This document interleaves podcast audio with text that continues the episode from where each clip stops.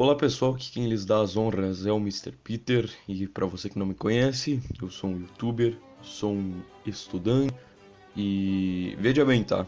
Quando eu digo que eu sou estudante, não é que eu sou um aluno, tá? Não é que eu, ah, eu me orgulho de ser um aluno, não, são coisas diferentes, tá? Eu sou um estudante no sentido de alguém que busca conhecer as coisas, que busca estudar, um eterno estudante, tá? Então, já venho de antemão dizendo isso porque porque eu não quero que vocês me vejam aqui no Harmonia do Saber, que eu já vou entrar mais em agradecer o Coca e, e o pessoal que achem ter uma visão errada sobre mim, acho que eu sou um gênio, acho que eu sou isso ou aquilo. Não, tá?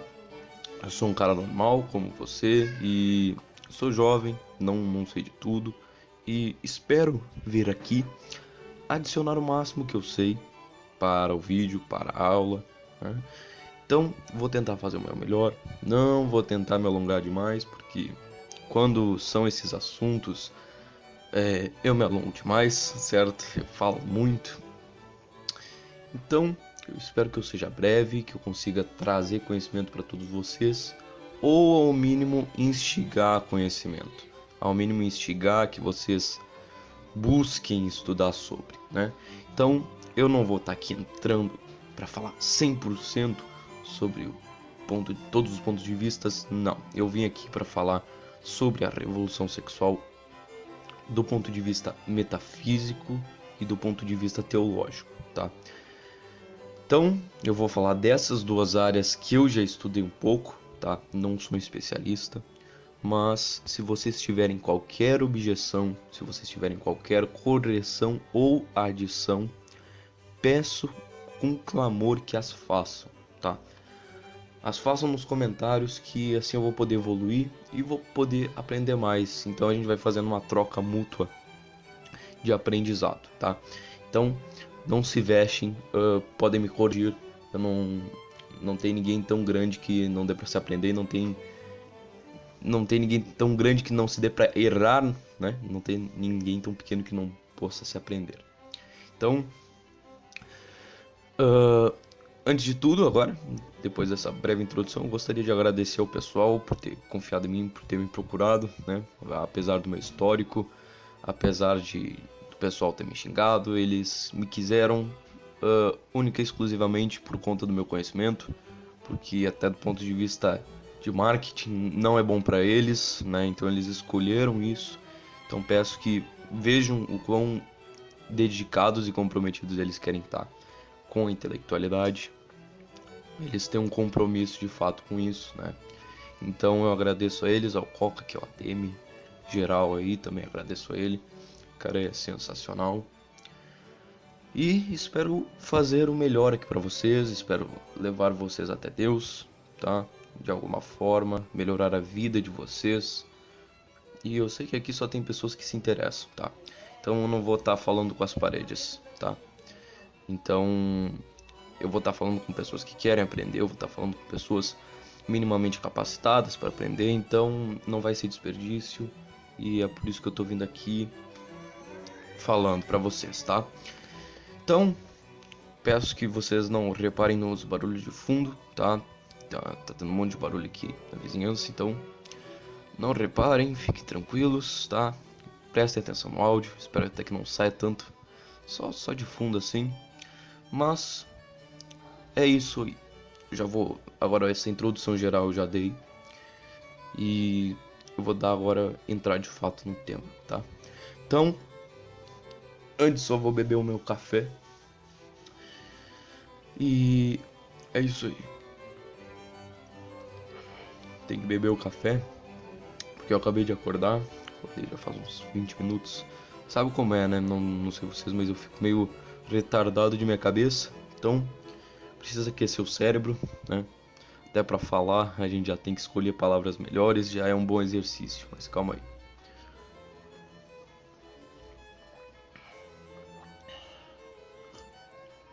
Bom, peço a Deus que abençoe essa minha gravação, para que eu não cometa nenhum erro que leve as pessoas a um desentendimento ou a um, ao pior, ao pecado. Peço que por favor que ele livre me disso e que ele, muito pelo contrário, abençoe as minhas palavras para eu poder levar vocês para o caminho da graça ou para acrescentar o conhecimento sobre isso para os já agraciados, tá?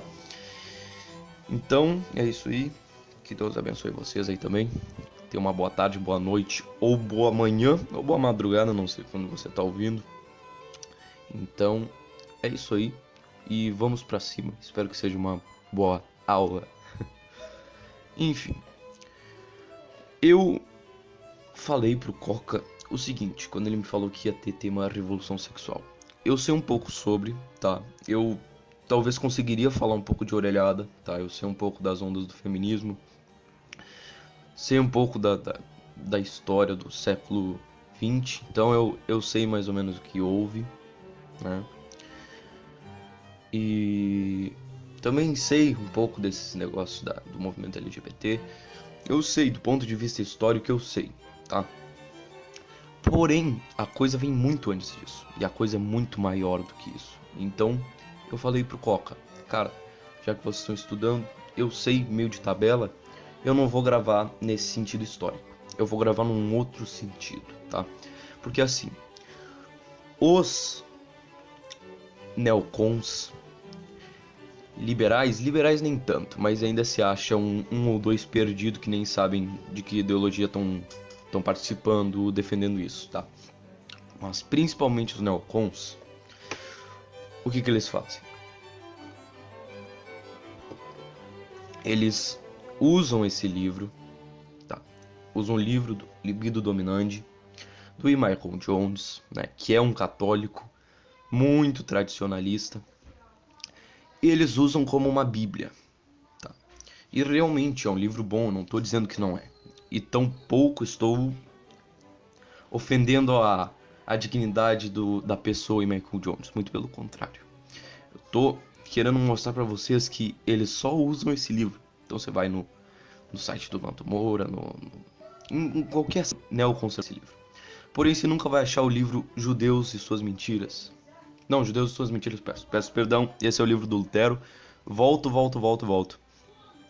O Espírito Revolucionário judeu, tá? Desculpe, perdão, é esse o nome correto. Vocês nunca viram ele vendendo esse livro, que é um livro muito mais tradicional. Libido dominante não é tanto, tá? Tanto que os neocons usam, não que seja um livro ruim. Porém, eles só usam esse livro. Então, se você pesquisar no YouTube, uh, libido dominante, revolução sexual, você vai achar o que? Brasil paralelo, você vai achar um monte de coisa. E isso é bem perigoso, que o ouvinte vai entrar lá, vai falar, pô, legal, e realmente eles até podem falar bem desse tema. Mas em outros temas eles falam completamente mal. Até nesse tema mesmo. Eles não falam da questão metafísica, então eu sugeri pro Coca. Olha, se você me permitir tomar aula à parte da, falando da, da questão metafísica, né? Porque, afinal, o que, que a gente vai saber, como que a gente vai entender o que se é revolução sexual se a gente não tem o conceito de revolução, tá? Porque a gente vai entrar nesse tema também. E do que é sexo, do que é sexual, tá? Como que a gente vai saber? A gente não, não mal conhece a etimologia da, das duas palavras? Então a gente precisa discernir isso para entender realmente, não só como para quem é católico, para quem gosta de estudar, para quem é estudioso, isso é essencial, tá? E isso você não vai achar muito aqui no YouTube. Muito pelo contrário. Uh, é bem difícil, tá? É bem difícil, não vou mentir. Mas se você procurar um pouquinho ali, um pouquinho aqui, juntar as peças, que foi o que eu fiz? Eu não aprendi tudo isso com uma pessoa. Foram um ano e meio, talvez até mais, de estudos, de vendo vídeo de padre, lendo isso, lendo aquilo. É, pegando de várias pessoas e juntando para ter a minha percepção que eu tenho hoje, tá? Nada que eu, do que eu sei hoje, nenhum conceito que eu sei veio só de alguém, tá? Veio de muitas coisas, tá? E isso significa que é difícil, e realmente é. A vida intelectual é assim. Você precisa juntar as coisas, você primeiro precisa pegar, tá? Você precisa procurar e pegar as coisas e depois juntar, ter a observação para conseguir juntar e ter a, esse espírito filosófico de pensar, de refletir, e daí você consegue juntar. Tá? Então, foi assim que eu cheguei a essa conclusão. explicando agora para vocês não acharem que ah, eu peguei só de um cara, tô copiando. Não, não foi assim, tá? Eu posso até citar as pessoas que eu me inspirei, se vocês quiserem. Cito aí nos comentários, tem várias. Então, ah, e até na no não só peguei no meio católico, peguei em, em outros meios até não tão legais, mas que falam coisas verdadeiras nesse sentido, tá? Peguei de meios espíritas, né? porque eu tenho uma família muito ferrenha espírita, então eu, eu de certa forma essa religião, tá? E, enfim, peguei de outras coisas que eu analisei realmente para não vir trazer mentiras para vocês, tá? Então, a gente precisa falar disso porque senão falar da revolução sexual de um ponto de vista metafísico, porque senão ficaria genérico. E a gente quer qualquer coisa menos algo genérico aqui no canal, tá? Então, isso seria uma afronta à intelectualidade que a gente busca. Então, portanto, acho que nós podemos iniciar, tá? E vamos lá. Se acomode aí na sua cadeira e agora sim vamos de fato, depois de um milhão de adentros, começar a aula. Vamos lá. Bem, vamos lá. Olha, para a gente entender isso, primeiro de tudo a gente precisa entrar na questão sexual, de o que é sexualidade e saber da nossa natureza, tá? Ah, por que você não vai entrar na revolução, na metafísica? É porque eu acho mais interessante a gente mostrar depois, então eu vou explicar assim, calma aí, eu vou explicar sobre a metafísica da revolução. É importante pra gente entender e é bem interessante, né? Vou explicar como que começou, mas não vai se alongar muito nesse termo eu tô aqui para explicar o geral e me aprofundar mais na nossa natureza e na sexualidade em si. Tá? Vejamos. Tem um ponto muito interessante que eu noto em, em muitas pessoas gnósticas, em coaches e em espíritas, pessoal desse meio, pessoal que não é católico, pessoal que não é tradicional nesse sentido de um cristão tradicional. Né? Eles dizem que nós somos filhos de Deus. E quando você é filho de alguém, quando você é filho do seu pai, você é filho do seu pai. Então, a gente é filho de Deus, nós somos deusinhos. Eu sei, não faz muito sentido, mas o pessoal diz isso. E por que que tá errado? Isso é o que a gente acha, olha, né? Esse pensamento tem bem cara de quê?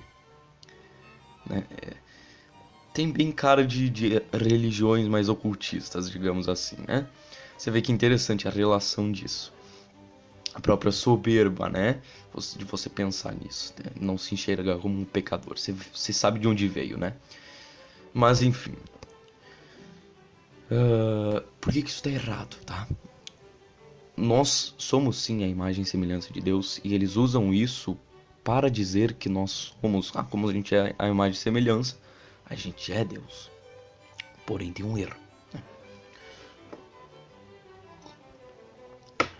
Em nenhum momento da Bíblia diz que Deus realmente teve nós como filhos, ele teve Jesus como seu filho, certo?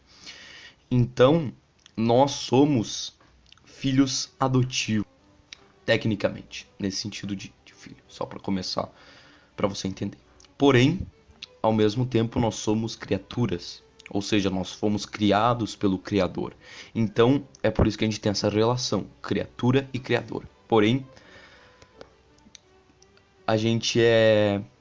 Somos filhos adotivos. Esse, essa seria a melhor definição, tá? E Deus nos fez a partir do barro, e aí eu já vou entrar mais para refutar essa tese. E ele fez-nos a imagem e semelhança dele. Em que sentido? No sentido da alma.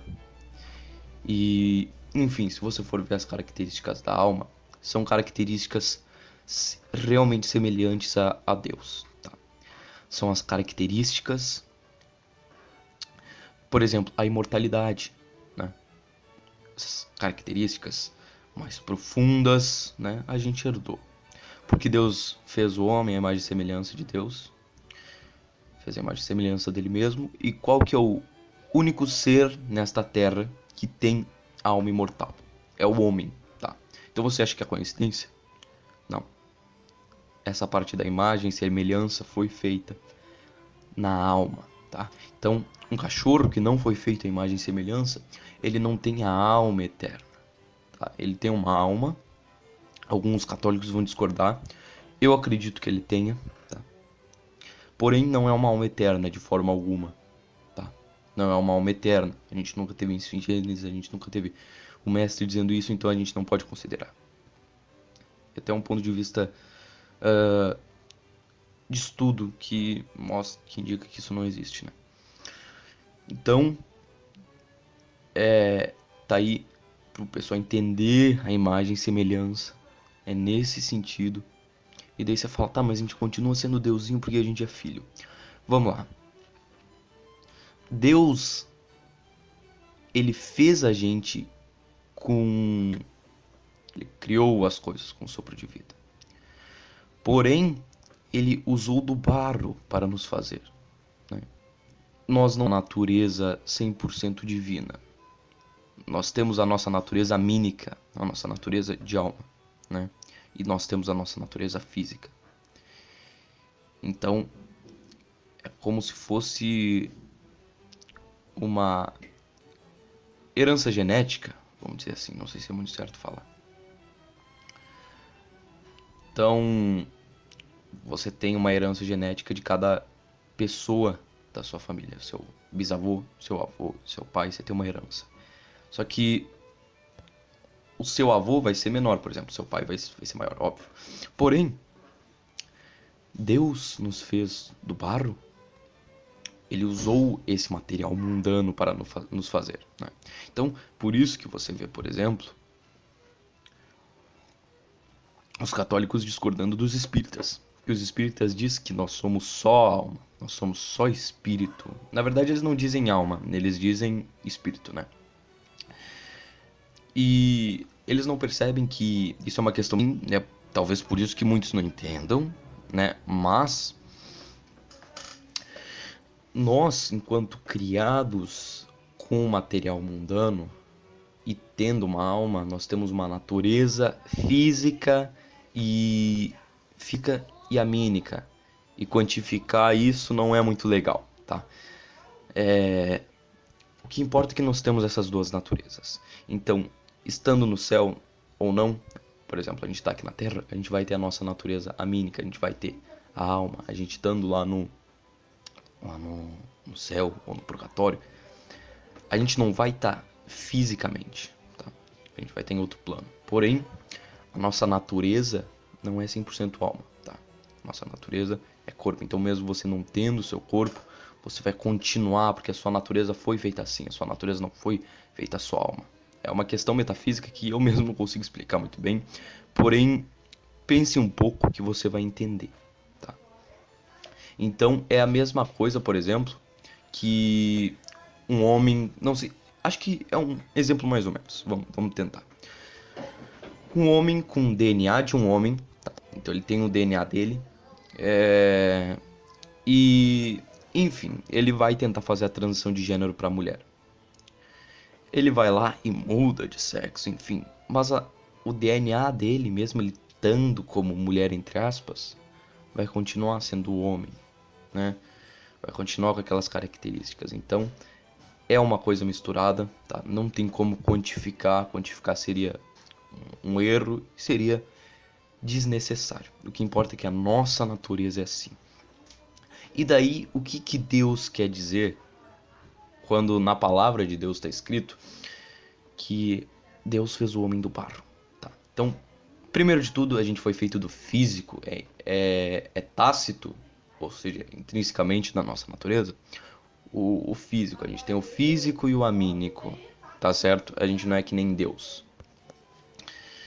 Que ele é tudo, tá? Ele, ele, então, uh, ele é o princípio do movimento, né? Ele é o ato e potência, ele é, ele é tudo. A gente não é que nem ele, tá certo? Então, o que, que, ele quer dizer além disso quando ele fala que fez-nos do barro? Ele quer dizer o seguinte. Aí tem uma questão simbólica que a gente vai, já vai entrar nas duas naturezas do homem e mulher.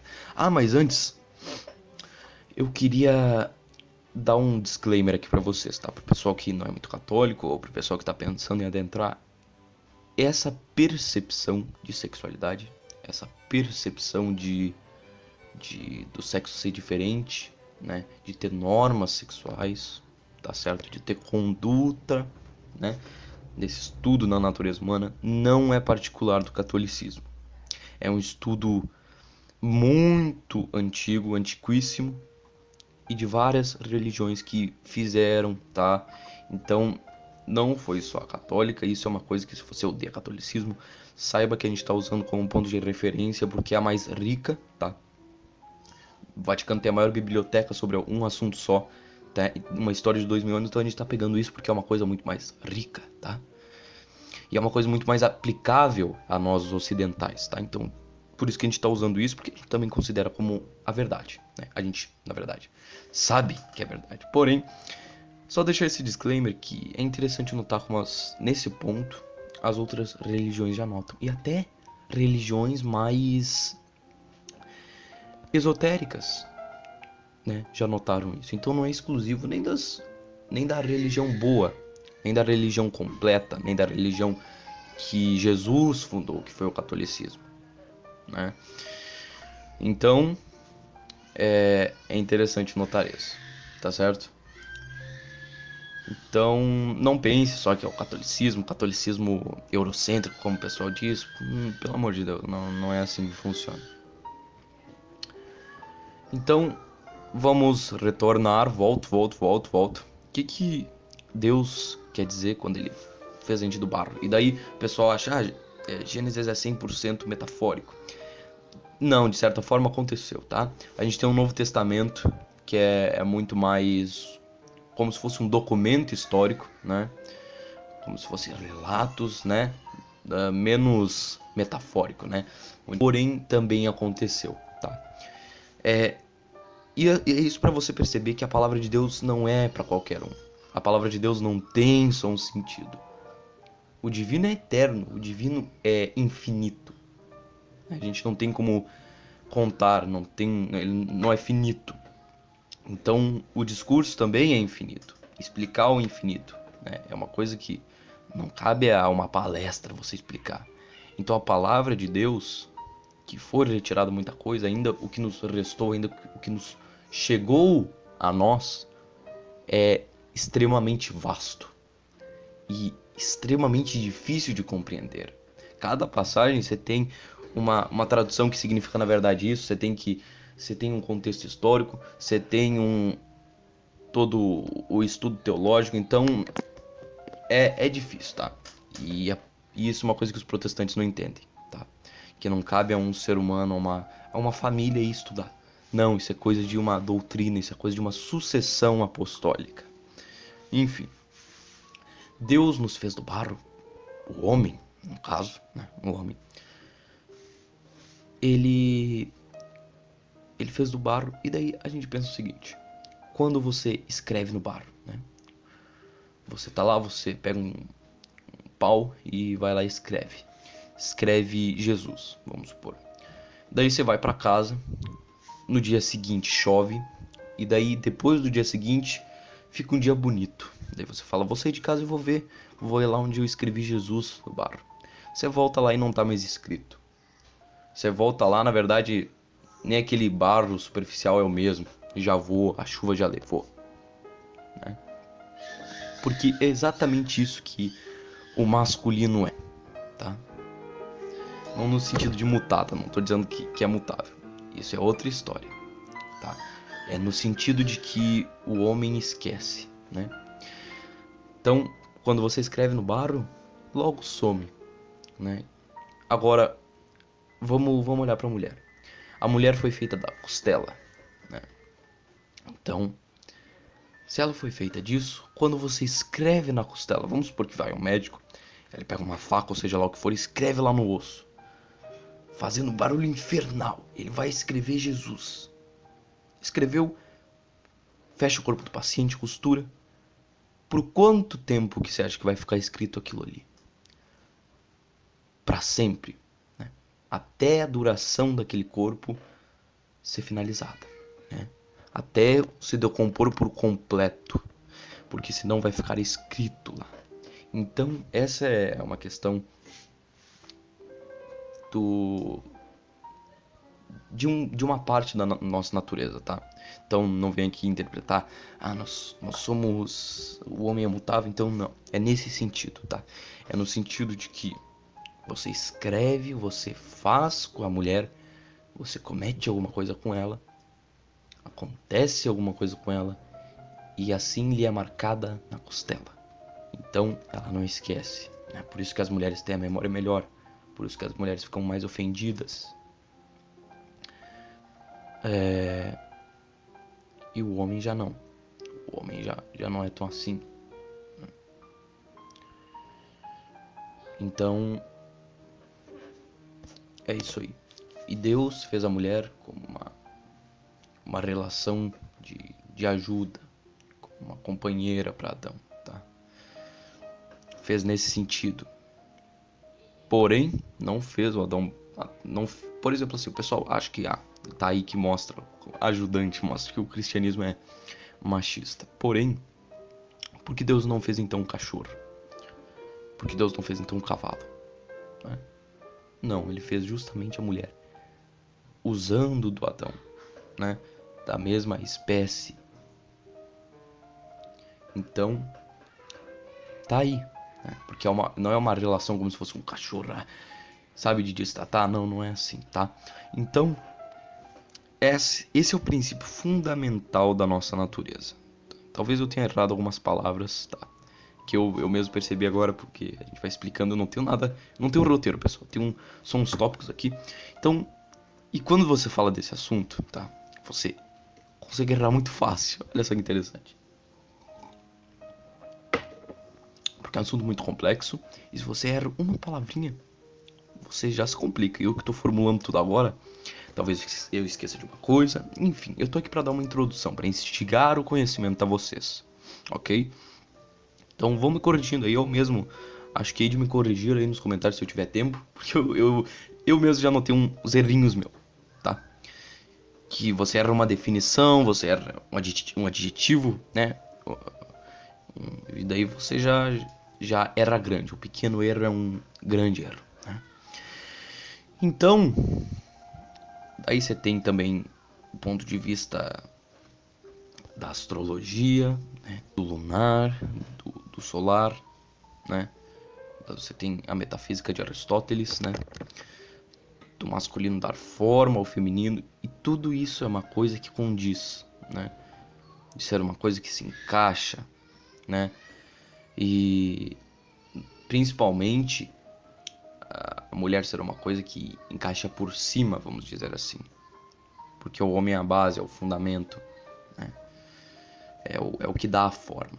A mulher é como se fosse uma estrutura que não conseguiria ficar de pé sem o alicerce que é o homem. Então você coloca. É a mesma coisa que você fazer uma casa com teto. Uma, uma casa não, um terreno, você vai fazer uma casa, você só pega um guindaste, coloca um teto pronto. O teto vai cair no chão e vai quebrar. Ele precisa de um alicerce. É mais ou menos como se fosse isso. E isso, tanto a astrologia, não essa astrologia moderna, tá? A astrologia que os teólogos estudavam, tá? Eles estudavam isso na Idade Média, antes de estudar teologia, aliás. Santo Tomás, por exemplo, estudou. Astrologia condiz com isso, a metafísica condiz e o catolicismo condiz, além de muitas outras religiões, pontos de vista que não são tão sapientes quanto a palavra de Deus, obviamente, mas são minimamente interessantes. Tá? E se você for ver, na maioria das, das culturas é assim. Então, tava tendo até uma discussão, entre aspas, esses dias, que. que. O que é coisa de homem e o que é coisa de mulher, né? Discussão fútil, eu sei. Era com uma pessoa da minha família que eu não vou citar. E daí, a pessoa solta o seguinte argumento: a, o fazer foi uma coisa construída socialmente, né? Porque não tem uma coisa que o homem é que a mulher não pode ser, a menos paria, a menos poucas coisas. A natureza não é tão estreita na definição assim. E daí eu citei, por exemplo, já existiu mulheres guerreiras, já existiu uma tribo de mulheres guerreiras. Para a gente considerar parte da natureza, a gente não pode considerar uma anomalia, tá certo? Uh, você pega, por exemplo, uma pessoa com. Vamos pegar uma doença bem rara. Uma pessoa que nasce com pele azul, que sim existe. Você pega uma pessoa com pele azul e pega ela e diz o seguinte: Isso aqui faz parte da natureza geral humana. Isso daqui dá pra gente usar como definição do que é a natureza humana. Não dá. Não dá pra gente pegar exceção. Então, a gente tem que pegar a maioria ou no mínimo alguma coisa considerável pro contexto. Então, eu pedi assim, uma tribo, um, alguma coisa que, que seja de mulheres guerreiras. Existiu? Não existiu. A, a, é, a menina disse que sim, existiu, mas não existiu. Tá? E não tem como você dizer que sim. O máximo que aconteceu foi de mulheres que iam de arco e flecha e depois logo recuavam, tá? Era isso aí. Então, olha como é uma coisa sapientíssima. E é por isso que sim, nós somos diferentes. Então, vocês vê, para vocês ver, vocês vê é complicado. Mas para vocês verem que nós somos diferentes. A mulher é diferente do homem e o homem é diferente de Deus. Em muitos sentidos, tá? Então, claro, nós podemos nos configurar ao coração de Jesus Cristo, que é isso que os santos fazem, mas não dá para dizer que nós somos Deus, nesse sentido que eu tô falando, tá? Então, você tem que notar essa diferença, né, para não cair nesse nessa mentira de igualdade. E quando a gente tem uma diferença, quando a gente tem isso, uma diferença natural, a gente necessita de hierarquia. Isso é uma coisa que perceba. Perceba um ramo estatal, perceba em qualquer coisa. Quando surge alguém, claro, não estou dizendo melhor, mas estou usando esse exemplo que alguém é melhor que o outro. Mas surge alguém melhor, surge um Júlio César, um homem top, para não usar um palavrão. Ele vai criar um império e vai ser gerada uma hierarquia sob ele. Tá certo? Por quê? Porque ele é diferente. Por isso que ele vai ficar no topo. Então, quando você tem essa diferença, você pressupõe uma hierarquia. E é por isso que as feministas, desde o princípio, claro, as New Age não percebem por que, que elas fazem isso realmente, elas nunca leram o livro. Mas a Simone de Beauvoir, as mais antigas, e os anarquistas, sabem que quando você admite a diferença, você pressupõe uma hierarquia. Né? Esse é um sentido primordial. E eles odeiam hierarquia. Esse pessoal que. Eles só gostam de hierarquia se eles estão no topo, né? É, tal como Lúcifer. Então, é isso aí. Tá? Nesse sentido, o próprio sentido do mar, o descontrole do prazer, né? de ser refletido pelo sol. Né? A mulher tem. E daí eu, eu falei, né? Aí, ah, é interessante citar essa discussão aqui, porque muitas pessoas podem ter essa dúvida. Para explicar masculino e feminino é muito bom. Então, a mulher falou, mas me diz uma coisa então que o homem tem que a mulher não pode ter. Eu disse, a natureza de ser homem, a força.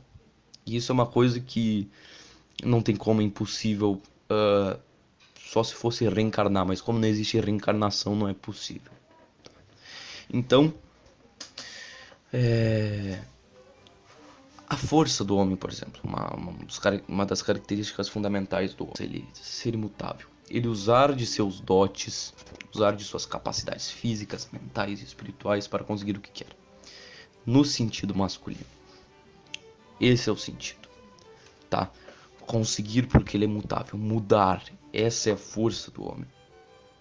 Né? Pela responsabilidade, pela, por estar acima, por estar numa hierarquia, por ser um aristocrata, por lutar por alguma coisa. Tá? Ele vai ter a força. Já a mulher, ela tem uma certa força, que eu não sei se dá para caracterizar como uma força, mas sabe o que eu estou dizendo para para você inteligível, tá? Então, vamos dizer força, mas você conseguiria resumir por amor. O homem é muito movido por responsabilidade, ok? Já a mulher é movida por amor. A mulher é uma forma mais irracional, o homem é mais racional. Por isso que ele está acima, por isso que ele comanda, por isso que ele dá forma. Imagina uma coisa, uma coisa que vai dar forma, mas que não se decide nem qual forma que ela é. Quanto menos a forma que ela vai dar. Tá? Então, ela, pô, não sei se eu vou ser um quadrado, não sei se eu vou ser um triângulo, não dá. Então, o homem é o fundamento, o homem é a base, o homem é imutável nesse sentido de relação com o feminino, das duas naturezas, tá? Então, a, essa, entre as força da mulher vem de quê? Vem do amor.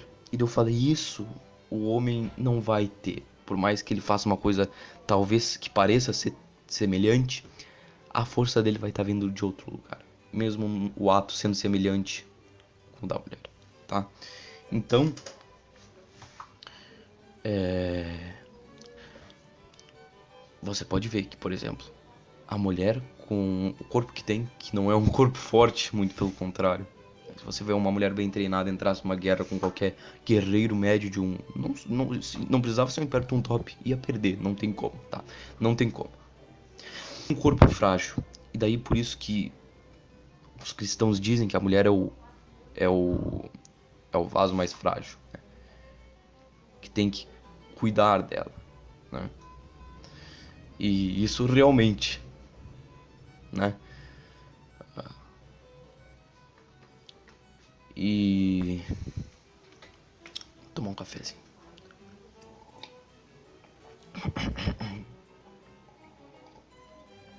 A força do parir é uma coisa que mostra essa natureza feminina mostra essa natureza de, olha, olha quanta, olha quanta dor que sofre a mulher e ela consegue resistir. Você pensa, poxa, como? Se muitas outras coisas do cotidiano ela não consegue nem fazer, nem levantar uma tora de madeira, porque ela tá fazendo aquilo por amor, por amor aos filhos. A mulher também é muito boa em educar, em lidar com pessoas. E você vê isso se demonstrando na sociedade. Tá? Então, isso é uma coisa que a mulher faz que o fazer as coisas por isso e com isso, o homem nunca vai conseguir fazer. Se você vê de um aspecto materialista, você não vai conseguir ver tanta essa diferença.